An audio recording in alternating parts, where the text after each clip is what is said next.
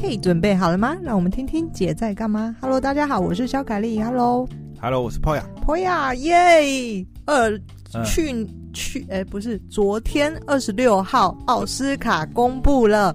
最佳电影、Okay. 最佳导演，果然如你所预料，哎，是不是？我之前如果有，怎么没有去下一下赌盘？哇，发财的机会就这样错过。如果有听过我上一次在推荐电影这个《游牧人生》，我一开头我的 title 就写，我觉得。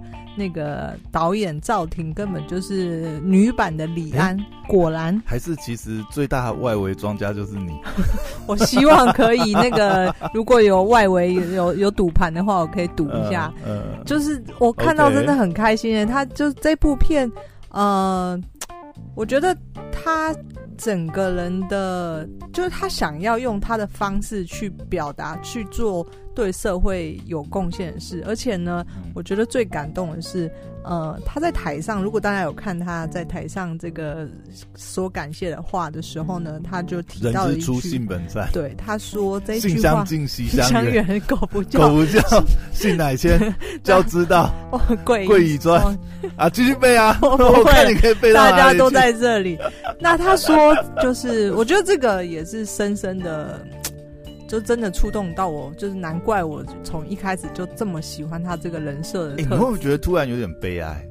为什么？我说现在还可以背得出《三字经》的，感觉好像有点。你跟我那个，我在想，还是说你背得出来那《公民与道德》那个？现在的人应该背不出来。公民与道德的前身是什么？我在我在念的时候是公民与道德，但是它前面有一个公民与道德，前面还有吗？有啊，你要背那个什么什么什么？欸、现在还有公民与道德吗？好像也没了，对不对？真的假的？我不知道、欸。之前你要去什么国父说的话，你要去背那个叫什么？国父思想哦。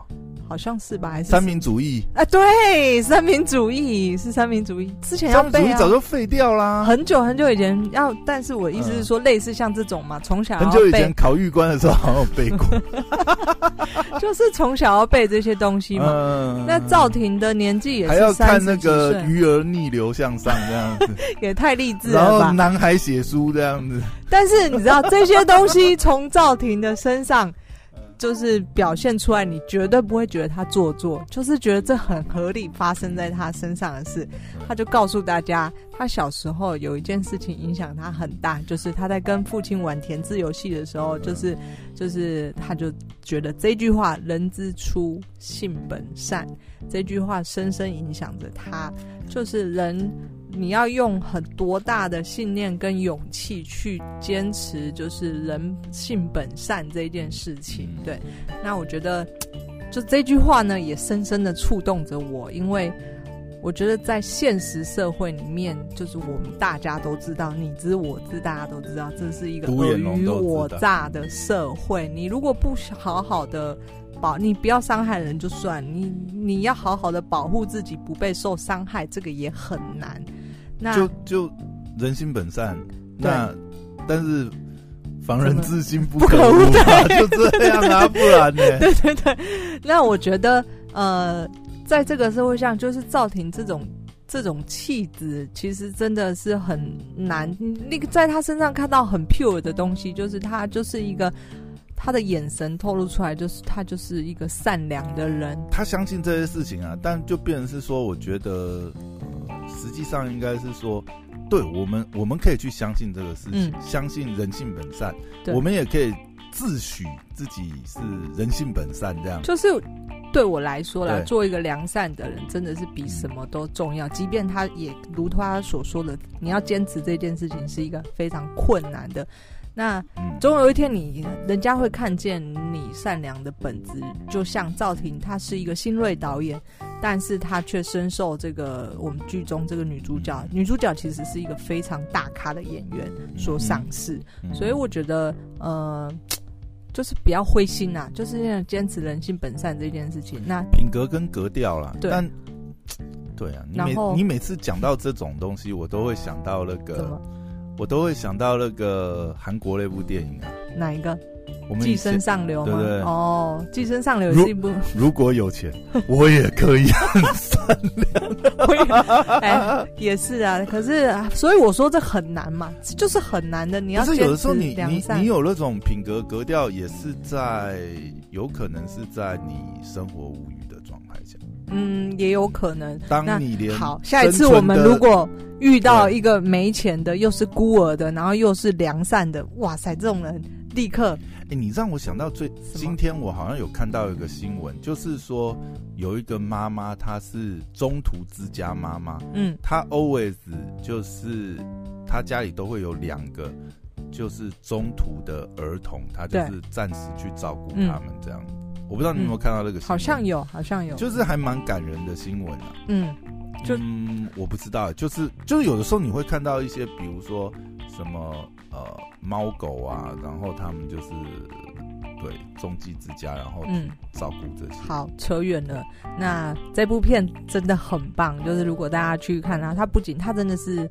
年轻有才，然后导出这部片，而且不管是女主角。肖凯丽，不知道靠这部片已经中了多少了这样。哎、欸，这部片的、嗯、我的收听率，我上一集这个、嗯嗯、呃在介绍这部电影的时候，真居然收听，我觉得是应该是演算，也不是演算法，搜寻就是有到关键字，有到关键字的搜寻收听量，所以也不错。那紧接着这部片呢？因为昨天还是说大家还要再收听一下你上次分享的这个哪一个？呃，哎、欸，这部片叫什么？游牧人生。游牧人生。嗯、但是你上次也录了一集真游牧人生事件部的，欢迎大家去收听一下。对对，就是上前几天才播放，大家也可以去听一下。嗯、那延续上一次推荐的片呢，我又要再次推荐一下。就是反正奥斯卡才刚结束，那奥斯卡里面的几部片呢，我也要再推荐一次其他片。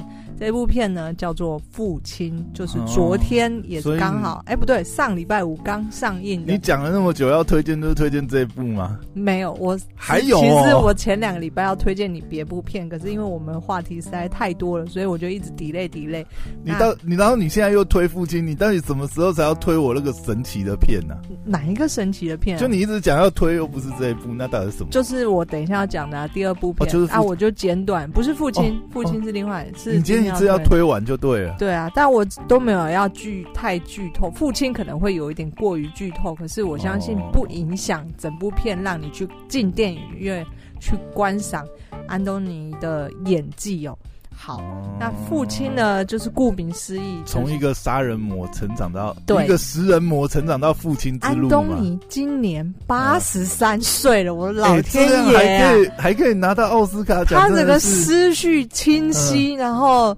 一个八十三岁的老爷爷拿了奥斯卡，昨天公布最佳男主角，然后在这部电影里面，嗯，他演技炉火纯青到你觉真的觉得他是一个，他就是那个杀人魔、食人魔，不是，哦，不是，没有，你会转变他的，因为我们大家都知道他前一部片非常就是那个刻板印象已经，嗯、他就是他就是个沉默羔羊里面的那个死人魔嘛，那但是这部片。就是我觉得一个演员的演技厉害，就是他不管演什么角色，都能都能够让你以为他就是那个人。嗯，那父亲呢，就是顾名思义，就是这部电影是在演一个呃老，就是一个父亲，老父亲得了阿兹海默症。那这是一个很八股的话题故事，对不对？就会。一一听这样子的架构，就会觉得，嗯，他应该是有、就是、有点悲伤的故事。有点悲伤，的确是，就是你真的对我来说也是有一点触动到我自己的本身的经历。但是我要讲的也不是要讲我我的经历怎么样，我就是要推这部片。那呃，阿兹海默症这个故事很多片都拍过。那这部片很特别的地方在于呢，它不是透过这个。照顾人的视角去呈现这个故事，那这个怎么说呢？大家如果有呃玩过沉浸式体验，还是它是属于记忆拼图式的，有一点的方式。但是呢，这个有趣的地方在为什么我要提这个沉浸式的体验？沉浸式的体验包括我们呃，台湾这一两年呢、啊，很有名的有一个惊喜制造的一个哦，惊喜制造所，对对对对，对他们无光转无光无光晚餐嘛，或者是那个、啊、什么什么，什么大饭大饭店，嗯，那前其实这、欸、这个是不是都去过，对不对？我不巧的都玩过无光主无光晚餐，我没有玩过。我们我们下次讨论一下、嗯，因为我觉得很有趣，你应该下次分享一下。欸、我跟你说，我帮他们写了一篇文章，嗯、那篇文章爆炸。嗯，我自己掏钱买，然后我帮他们写那篇文章，那篇文章爆炸。啊、他们没有邀请你去无光晚餐一下？扯远了好。好，那这一个沉浸式体验呢？这其实是从外国传回来，在我多年前。纽约有一个非常非常著名的叫做呃 No More Sleep，就是它也是一个沉浸式体验。那这个东西是什么呢？它就是你跟就是你把它想象成你去看舞台剧。那舞台剧正常来说，观众是坐在底下的，舞台上面演的是演员，我们只能看。那沉浸式体验呢，是把你带入他们在正在演的戏剧当中。你会真的跟他们很近距离，或者是你根本就是在演的人的那个视角。好，那、嗯、那父亲父亲怎么达到这一个部分呢？我跟你说，就最妙的是在于呢，要演阿阿兹海默症这个故事，他居然用了一个沉浸式体验，让观影者觉得你就是。患了阿兹海默症的那一个父亲，嗯，你就是安东尼。他是互动式电影吗？不是。OK，他的成他的演出的方式呢？他的画面跳来跳去，你他让你感受到安东尼就是这个老父亲，他的感觉是什么？Okay. 所以他用安东尼这个人的视角去呈现这部戏剧。也就是说，你可以透过他的电影表演的这个场景的切换的方式呢，你整个人跟他一样去搞不清楚到底哪一个是真，哪一个是假。哦，那时光哪一个先发生，哪一个后发生？所以他利用沉浸式体验带你去，把你融入到你就是。患了阿兹海默症的那个老父亲的这个冰桶挑战这样子，那个角色去体验一下渐冻人的感觉。对，然后整部电影我就我说了嘛，我非常喜欢电影的整个 focus 在烧脑的程度这样，烧脑或者他他整部剧就靠这个演员去撑起来。这整部剧所有的时间我不夸张，可能有。百分之九十的时间都是独角戏这样子，就那个镜头，呃，在在按太太夸张了，可能百分之七八十吧。另外二三十的女儿的戏份也很重，照着窗外这样子也很重要。所以他他每一个角色、每一个场景在呈现的东西、需要表达的东西，都透过安东尼的动作、表情去让你感受到，哎。这个到底是不是发生过这件事情？欸、你这样讲起来，听起来这部片真的蛮有意思的。嗯、呃，尤其是要演出这一部电影呢，我觉得那个演技如果没有安东尼这么厉害，根本演不出，根本没办法。但，但是他这样的剧情。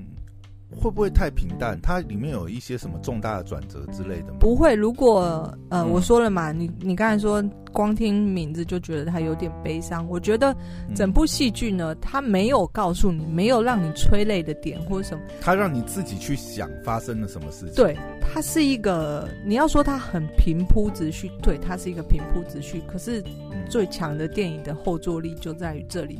它并没有刻意的 set 什么催泪的点或者什么爆点，没有。但你想，你出了戏院以后，你就暗暗流下两行眼泪。你在观影的时候，其实如果你跟你家人的关系很紧密，嗯，你跟你曾经有过生病的家人，我觉得你大概要准备两包卫生纸进这个电影院。如果有一天我患了阿兹海默，对，那当然里面就除了安东尼用。他的视角让你感受阿兹海默症到底会呈现一个什么样的状况，然后再来就是第二个最重要的，就是由他女儿去表演出这个，呃，哎，演他女儿的是谁啊？Olivia，她可能大家并没有这么熟悉，她不是那种好莱坞。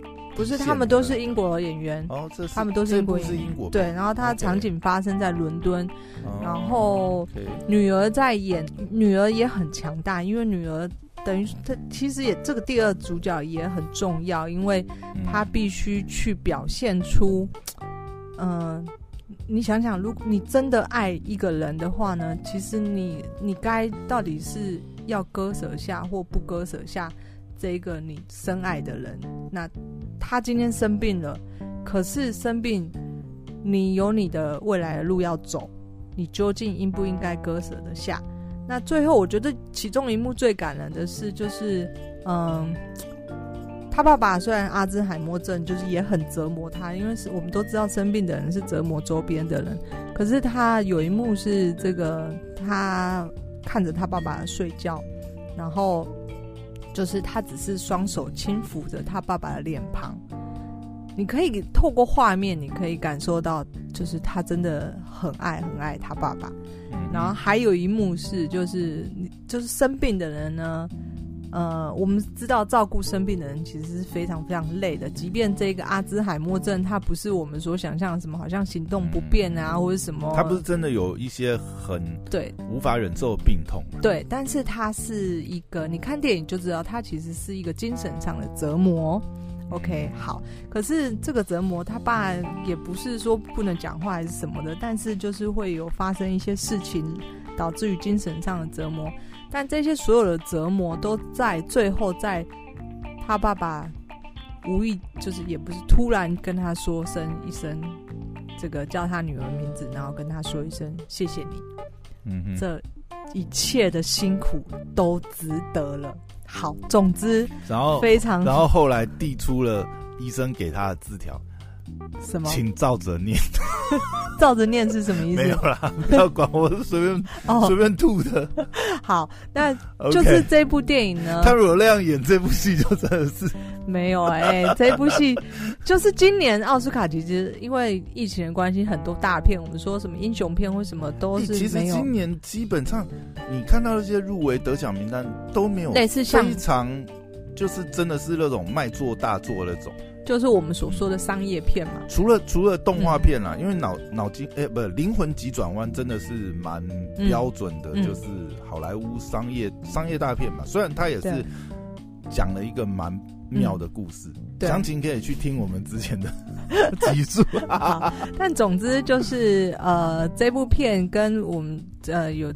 最佳女主角、女配角得奖的那部片，其实它都是一种叙事的片，可是那种强大的情绪后坐力是会紧紧的笼罩你的。那我觉得《父亲》这部片呢，是当然除了《游牧人生》必看，因为毕竟他获得买单买单，这这部会去看，花钱给我进戏院。好，来，那第二部要推荐对这个隔了两周说好了要推荐推两周，这一部呢，我也觉得。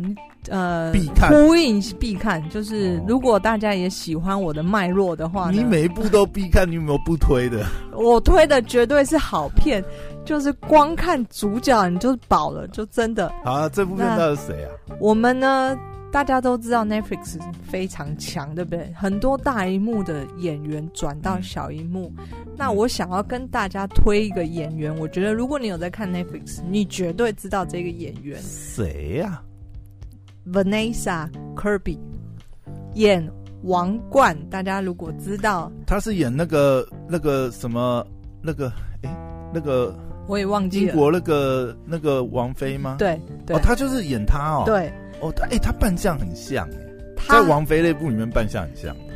那王冠真的花很多、哦、王冠，王冠，sorry, 花很多心思，嗯、就是他要还是其实他长得跟他不像。不是，我跟你说，他为了要演那个角色，他已经。他已经入迷到他把那一个人的所有的画像贴在他的家里、厕所、厨房、客厅。他为了想要融入这个他这个角色，他想要把他想象我就是他。他把所有的他的照片都贴满他的家里，然后听这个这个王那个王菲他想他喜欢听的音乐，就是所有模仿他的生活作息。他把自己都当成了他。就是这个是背后的小故事啊，但我今天没有在讲王冠这件事情，我只是想推荐大家这部片。我，我们好没礼貌，礼貌一直讲 那个谁谁谁都讲不出他的名字。你现在电脑帮我查一下，他他是叫什么？那个王菲叫什么？嗯，那他演的这部片呢？嗯、为什么我想推荐 Vanessa Kirby 他呢？我觉得他也是我所爱的实力，真的是实力派演员。他是从舞台剧起家的。哦，对，他演了很多年舞台剧。他曾经他在得奖的时候，他曾经说一句，他觉得他原本以为他一生都要在在舞台剧上了，结果哦，后来他的他就去《王冠》这部片嘛，就是 让他爆红了。嗯、那。他那时候去面试王冠的时候，其实还有一点小插曲，就是，他就居然穿了一个很不合时宜的这个衣服。你知道，对英国人而言，英国人其实。这么重要的面试，应该是要一个很正装，对对对，就是很适合的服装。但他就是在访谈的时候，他曾经提及这这个往事，就是他在面试王冠这个角色的时候，嗯、他其实穿了一个很不合时宜的的衣服，但最后好险，就是还是录取他了。因为那人在面试的时候，面试官其实从头到尾都盯着他的脚，他想说，嗯，他是穿凉鞋吗？他好像穿短的之类的。就是，OK，对对对，露出他的脚，然后，但他后来因为获得了这个角色，演出王冠而声名大噪嘛。Uh. 那因为演出王冠，后来还接演了这个《速度与激情》的角色，那个白寡妇。哎，白寡妇是不可能的任务，所以他后来因为王冠，他接演的不可能任务跟《速度与激情》里面的角色。谁呀、啊？等一下，他是谁呀、啊？为什么我本内莎科比你不知道？本内莎科比，哎，会不会我知道他是谁？你绝对知道他是谁。嗯、那他就是他，因为演了这两部电影，所以他本来是在英国红了，后来就整个爆爆红到全球。因为美国电影嘛，毕竟全球都都还蛮喜欢美国电影的，所以他就整个声名大噪，变成一线女演员。然后呢？但他后来就居然，可能 Netflix 也在当头上，所以他就去演了这部电影。其实是在 Netflix 上面放映的，叫做《女人碎片》。对，如果你有订阅 Netflix，当然其实也不用。比方说，像我也 没有订阅 Netflix。OK。但是网络上找得到这部片。那这部片呢？为什么我说它非常精彩？因为你。绝对可以从这部片看到 Vanessa Kirby，她的演技真的也是非常非常厉害。电影开演的前十五分钟，导演用一个一镜到底未剪接的模式。嗯哼。那电影开演的前十五分钟，在描述就是一个女人她即将临盆的一整一整个过程。那她想，她跟她先生就是她怀孕了，即将临盆，那要生下这个小孩，他们决定在家里用一个自然生产方式，所以请了这个助产士到家里来。好，嗯、那故事的就开始就从这件事情，她在家里觉得呃好像要生了，所以赶快急忙打电话给这个助产士来家里，但呃。他们原本配合的那个助产师，因为刚好有事情在忙，可能在忙别的人出生，所以安排了另外一个助产师到家里来。那电影的开始就由这一件揭开了序幕。那一刀未剪，前十五分钟一刀未剪的描述了这整个生产的过程。嗯哼，很强大。就是这个一刀未剪的，你应该知道吧？就是。你一小有一个错位，走位走没走好，或者什么就穿进了。好，对啊，那一镜到底其实是很难的啦，在拍摄上面，那你前面的那些哦走位啊，然后更重要是摄影机啊，对，还有他的表情、台词什么都不能够好，所以这整个就是开始就前面十五分钟先给你一个震撼，它明明是一个电影，十五分钟的一镜到底，对对，OK，好，那为什么女人碎片就是其实你从。呃，电影的名称可以就知道大概这一部是一个心碎的电影。女性主义吗？不是女性主义，它是一个心碎的电影。就是很可惜的时候，宝宝顺利出生了，他们也抱到宝宝了，但出生没一两分钟之后，宝宝开始脸色发青，最后这个宝宝在世间上存活了几分钟就死亡了。那电影接续着演这个。这个 Vanessa Kirby，呃，接下来要面对这件事情，呃，面对小孩子死亡，面对周遭亲朋好友怎么看他，面对他的妈妈怎么看他，以及她的丈夫先生，还有他是一个，他在剧中演，他是一个蛮厉害、事业蛮成功的一个高阶主管。家境也蛮不错，但是因为妈妈也很强势，所以她有一点反叛，她嫁给了一个反而不怎么样的老公，老公是造桥的工人，对。好，那所以整个剧情就在这个冲击下，心境的冲击下呢，就是演了。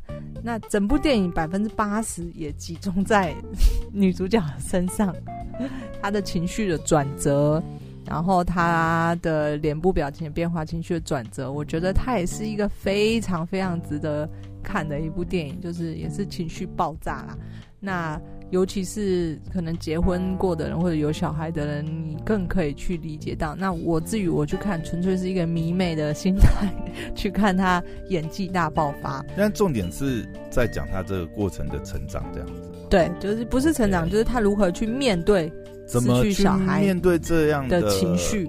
OK，嗯，他化解这个过程。对对对对，那这个情绪就像我刚才说的，他牵扯到不只是他自己处理本身的情绪，还有包括外界各种人的看他的角度，然后他怎么去面对这些人。好，这就是你真的很喜欢看这种，我不知道怎么讲哎，就是处理情绪、处理情绪的问题，处理自己内在的这种东西。对，然后我前一天看到那个，嗯，那个 Melody 就是。我知道另外一个，然后你讲是台湾这个台湾这个 Melody，对，以前是歌手那个，对对对对对。然后呢，啊，还是陶喆的歌。父亲在周五上映，然后我听他的节目，他说他他提前周四周三好像就在这个试映会，不是在 Amazon 呃买了这一部电影的这个观看权，在亚马逊买，亚马逊有先试出，然后那你可以买一个观影，但是就是英文版的嘛。那他美国人不是那个。哦，就是线上串流也是同步吗？跟戏院同步？他是这么说，他没有说到这个，Okay. 但是他就从亚马逊买了。他说他等不及了，他想要看。他连那个 戏院他都等不及，他就是要看。对，他就想要先看，然后他就说，她、嗯、老公就跟他说：“你花这么疯狂干？”他说：“你是浪费钱，你看这个平铺直叙的东西干嘛？”嗯、然后 Melody 就其实跟我一样，他就说：“我就是想沉浸在这种情绪里面。” 所以呢，如果你跟我是同好者的话呢，你也可以去推荐你看这两部片。